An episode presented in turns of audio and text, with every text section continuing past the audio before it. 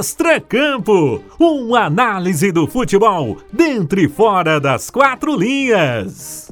Estamos começando o episódio número 5 do podcast Extracampo. Queca Barroso tem uma pergunta para lhe fazer. Quantas vezes você, que é conhecida como a Gretchen de Barroso, já se casou? Ah, nenhuma, acredita? Nenhuma? Nenhuma. Essa minha comparação à Gretchen deve ser por causa do rebolado, porque o casamento não é não. Tá esperando aquele cavalo branco? Sim, Entendi. só assim, não aceito Entendi. menos que isso. Eu te pergunto isso pelo seguinte: o tema desta semana é: o casamento entre São Paulo e Atlético deu certo? E aí eu já te dou os meus cumprimentos e não posso dar aquele outro integrante do nosso podcast porque ele não veio de novo. Eu acho que no casamento ele seria aquela cena épica de novela que o noivo foge na hora H. Exatamente. É o Leandro. É o Leandro. Chinelinho de novo. Por onde será que anda Leandro Colombo? Está passeando pelas montanhas de Minas. Está de férias, né, garoto? férias. Chegou outro dia já complicado. Mas o que eu pergunto para você é justamente isso. São Paulo está no foco do noticiário esportivo aqui em Minas nesses últimos dias. Casamento dele com o Galo deu certo ou não?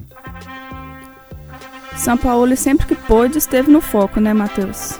E não, pra mim não deu certo. E acho até que foi meio um relacionamento abusivo, sabia? Caberia um disque denúncia? Caberia. Acho que o Atlético se doou mais nessa relação. Ouviu muitas promessas. Fez tudo o que o cônjuge pediu. Deu tudo de si e mais um pouco. Acreditou nas promessas desse relacionamento. Aí isso é perigoso. Pois é, tá vendo? Perigo. É aquela famosa frase da Casas Bahia. Dedicação total a você. Esse foi o casamento do Atlético com o Sampaoli. Ó, e muitas vezes, é, sem uma conversa, aquela famosa conversa de casal DR. Acho que faltou DR aí. Foi, foi muito uma voz ativa só. O São Paulo falou, mandou demais nesse relacionamento. E isso tem a ver com a personalidade dele que a gente vai debater ao longo desse podcast. Mas temos uma novidade. Leandro não veio hoje, mas teve outra pessoa que vai substituí-lo à altura, sem dúvida alguma, uma pessoa muito bem informada sobre o Atlético. Elemento surpresa. Nosso elemento surpresa desse podcast é o Cláudio Rezende. E aí, Claudão, seja muito bem-vindo. Sampaoli e Atlético, foi um casamento que deu certo? Obrigado, prazer participar com vocês também, Matheus Oliveira, Queca Barroso. Olha, eu acredito que se a gente fizer uma avaliação geral, eu acredito que o casamento deu certo. O Atlético era uma equipe muito sem pretensões no início da temporada 2020. Havia sido eliminado na Copa do Brasil para um time eh, praticamente sem expressão no futebol nacional, né, o Afogados. É, na Copa Sul-Americana também. Naquele momento o Galo preocupava o torcedor até para uma situação de possível rebaixamento no Campeonato Brasileiro. Chega o Sampaoli e aí com os investimentos, pelo nome dele também, né? E a gente tem que lembrar isso.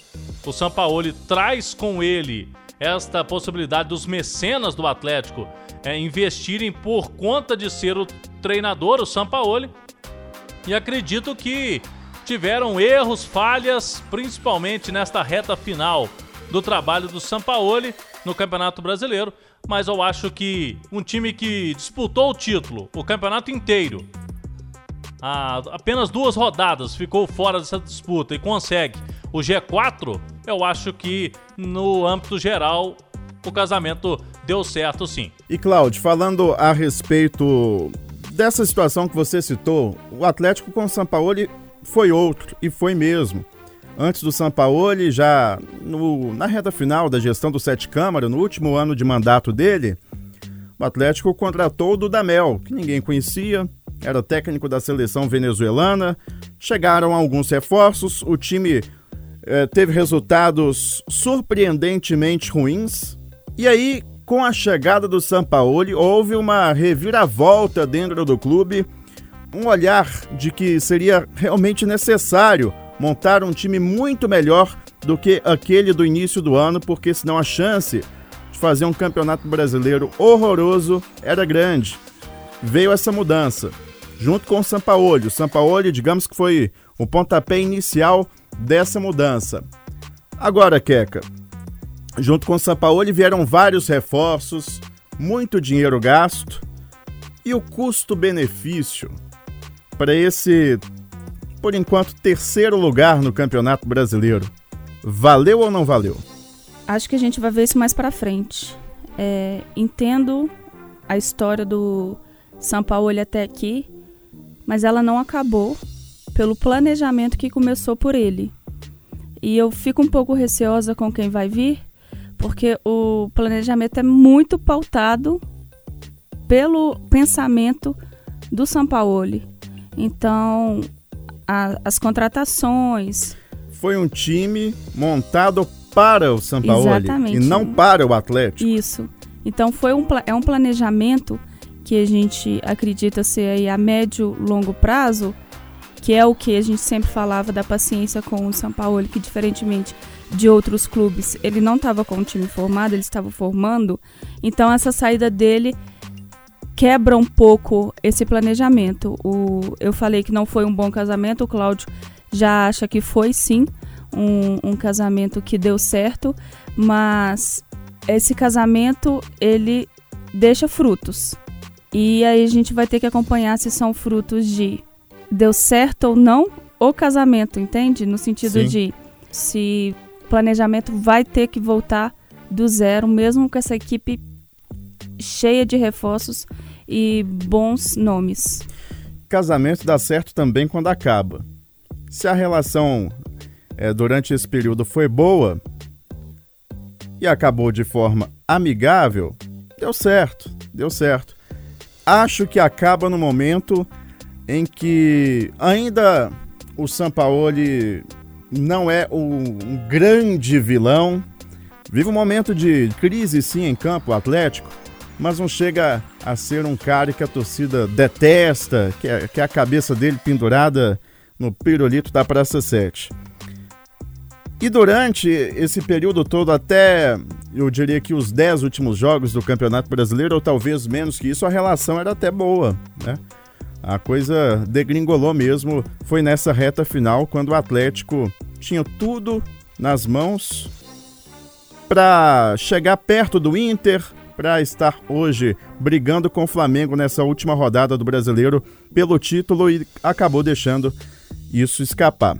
Agora falando sobre o campo especificamente, Cláudio, como é que você avalia as críticas que o São Paulo recebeu de mexer demais nas escalações? Recentemente ele também vinha recebendo críticas por escalar três zagueiros, mas eu lembro até que naquela goleada sobre o Flamengo, um dos melhores jogos, se não o melhor jogo do Atlético no ano, 4 a 0 no Mineirão. O time também jogou com três zagueiros. E aí eu já faço uma defesa do São Paulo nesse quesito. Cláudio Rezende, no futebol brasileiro, esse negócio de mexer no time a toda hora dá certo? Não dá certo?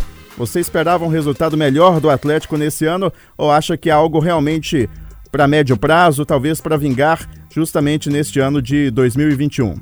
É, eu acredito que esta questão de mudar muito a escalação no Brasil é, a cultura não é para isso. A cultura que eu falo é de torcedores, os próprios atletas têm dificuldade para entender essa situação tática de um jogo para outro.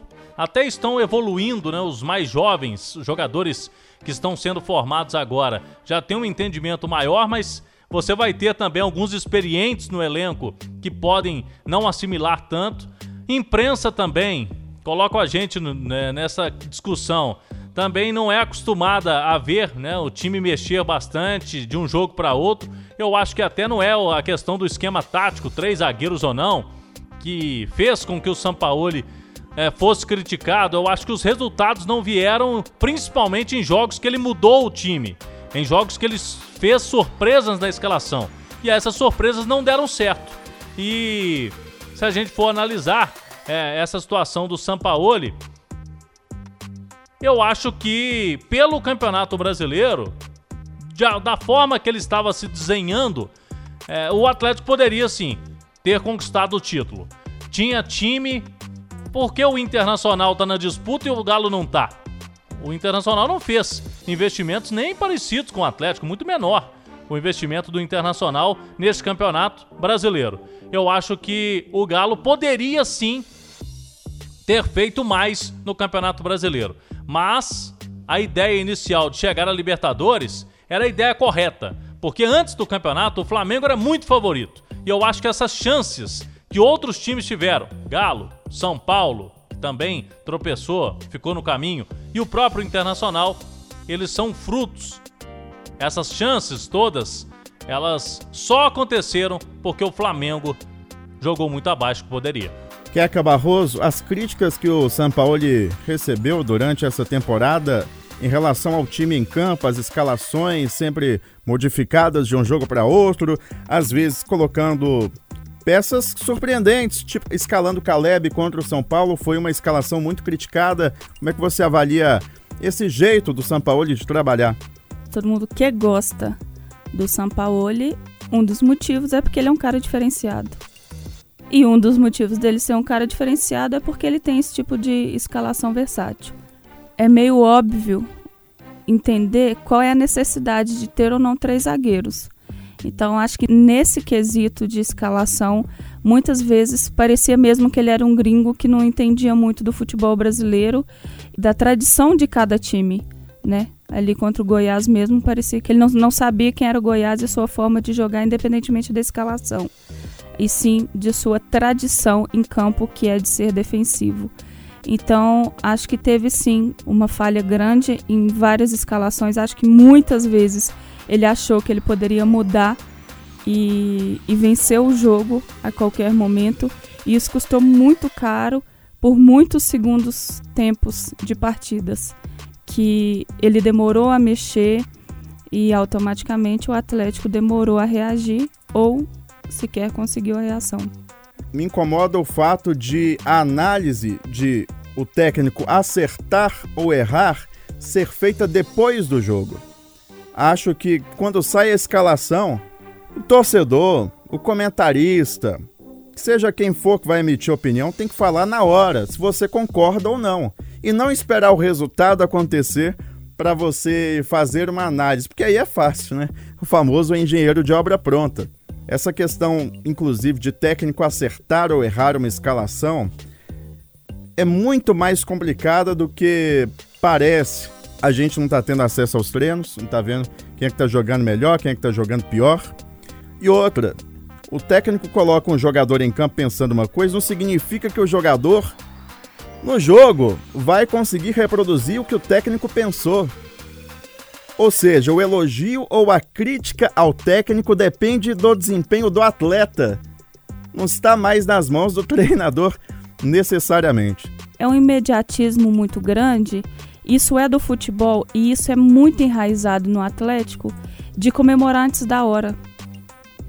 Eu me lembro quando o Luxemburgo chegou ao Atlético, soltaram um foguete na chegada dele. É. O Dudamel foi buscado no aeroporto e carregado assim como Recebeu o bonezinho da galocura. Boné, né? Exatamente. E o Sampaoli chegou com uma pompa que é como se a gente só visse os resultados dele com o Santos e não o dia a dia dele com o Santos. Então, eu acho que esse é um problema que é difícil para todo mundo falar, porque, igual você falou sobre a torcida, não trabalhar muito com a razão e se você tem uma opinião contrária, eles já xingam, É. né? Esse casamento com o Sampaoli aí foi muito uma empolgação inicial muito grande para todo mundo cair na real de que a rotina, o dia, aquela coisa, né? Você morar junto é muito diferente do que só namorar. Queca Barroso, temos também um outro aspecto do Sampaoli, porque ele não é apenas um técnico de futebol, ele é um personagem do futebol. Em relação à personalidade do Sampaoli, os setoristas, né, Cláudio, tiveram uma dificuldade nesse ano por não poderem ir ao CT, mas claro, tem informações que o público, até mesmo quem é jornalista, mas não é setorista, não sabe. A personalidade eh, do Sampaoli atrapalhou em algum momento. A gente viu o ex-vice-presidente do Atlético, Lázaro Cândido da Cunha, criticando o Sampaoli no Twitter durante o jogo contra o esporte, pela expulsão, pela invasão no campo. Isso é um sinal de que a convivência talvez não fosse muito harmoniosa. O Sampaoli precisa rever essa situação de nunca estar satisfeito com reforços. É, essa personalidade do Sampaoli faz mal à carreira dele mesmo? É, eu vejo o Sampaoli como um treinador com prazo de validade. Porque o início do trabalho dele em quase todos os times, seleções, acaba surpreendendo, né? Porque é um bom trabalho, ele tem uma ideia de jogo muito interessante, né? Ofensiva, buscando sempre o campo de ataque, ficar com a bola, é, com mais gente no campo do adversário mesmo para toda hora mais próximo do gol, você tá mais próximo de vencer o jogo. Então a ideia do São Paulo é muito interessante, mas ele é um treinador que pela personalidade mesmo acaba fazendo uma bolha ele faz uma bolha entre ele e os membros da comissão técnica, quem ele confia. Então o clube, e o Atlético é assim, os outros clubes grandes do futebol brasileiro, eles têm muito mais gente ali, comissão técnica permanente, preparadores físicos do próprio clube, preparador de goleiros, tem a parte departamento de comunicação, departamento de fisiologia, médico o clube tem muita gente. O Sampaoli, o relacionamento é quase nenhum com esses outros profissionais do clube, né? Ele é muito seco e também no dia a dia é um trato difícil pelo temperamento dele. Logicamente, se ele melhorar essa situação de convivência, vai ser bom para a carreira do Sampaoli. Agora, quanto a pedidos de reforços incessantes, eu acho que aí não é até uma, um defeito, não eu acho que o treinador tem todo o direito de ser exigente. Agora, ele é exigente, o clube tem que saber aonde pode ir. E se o Atlético foi contratando jogadores pedidos pelo Sampaoli sempre, é porque o clube se comprometeu a ele a investir. Então, eu acho que nesta questão não. O Sampaoli tem que pedir o que ele acha melhor, como todos os técnicos acreditam nisso também. E ele tem personalidade forte, é uma marca do treinador. Queca Barroso, essa personalidade forte do Sampaoli, atrapalha ele? Atrapalha também o clube onde ele está? Matheus, eu vou ser breve. Acho que nunca foi uma novidade essa personalidade dele e a gente falar disso agora é meio que bater em cachorro morto. O Atlético foi atrás e pensando em planejamento, se você vai atrás de um técnico que é assim, sabendo que sai do clube antes do contrato, que estoura facilmente e se você está com um planejamento a médio e longo prazo, esse risco tem que ser calculado também dentro do planejamento. Espero que o Atlético tenha feito isso. Acho que muitas vezes esse comportamento dele é antidesportivo. Não tem graça chutar cadeira, não tem graça ir entrar em campo para botar dedo na cara do juiz. E o treinador é alguém que tem esse trabalho de manter o psicológico do, dos jogadores. E se ele tem esse descontrole, o que, que você vai esperar dos jogadores? E nesse momento, até parabenizo muito os jogadores do Atlético, porque acho que em nenhum momento, ou se isso aconteceu, eu não estou me recordando, ninguém entrou na onda dele, né, nessa onda nervosa, enfim.